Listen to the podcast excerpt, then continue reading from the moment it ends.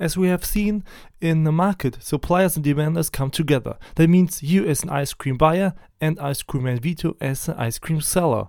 Let's return to our ice cream market with Vito, the ice cream man, and ask ourselves what actually happens here.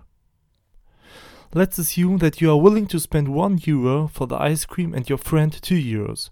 Then Vito will set the ice cream price of this ice cream station 3000 best at 1.5 euros. Then the price would be exactly in the middle between the two ice cream customers, in this case, you and your colleague. When something like this comes about, it's called an equilibrium price. Now let's imagine that Vito gets a competitor who sells his ice cream for only 50 cents. Then all the customers, including both of you, would go straight to Vito's competitor because the ice cream is much, much cheaper there. So we would suggest Vito to reduce his ice cream price maybe to only 1 euro per scope. This is less than before, but still better than if nobody comes to him anymore.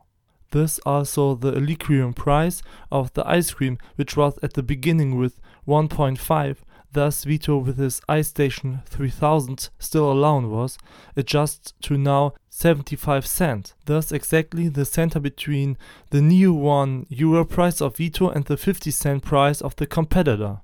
In this way, what is called an idle mechanism always takes place, which creates a balance between suppliers and demanders. Although this principle is largely correct, it is not entirely accurate in practice, because perhaps the ice cream at Vito simply tastes better, or his ice cream station is on the way for us, while we would have to walk a long way to get an ice cream there for his ice cream station 5000, his competitor.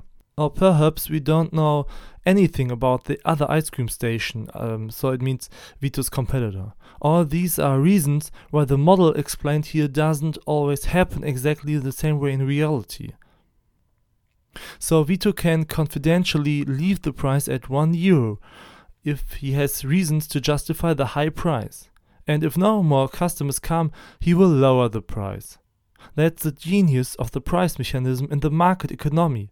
It shows us the value of all products, goods, and services, and every second. And the best thing is that we can react to it both as suppliers and as consumers, so it's a very flexible mechanism.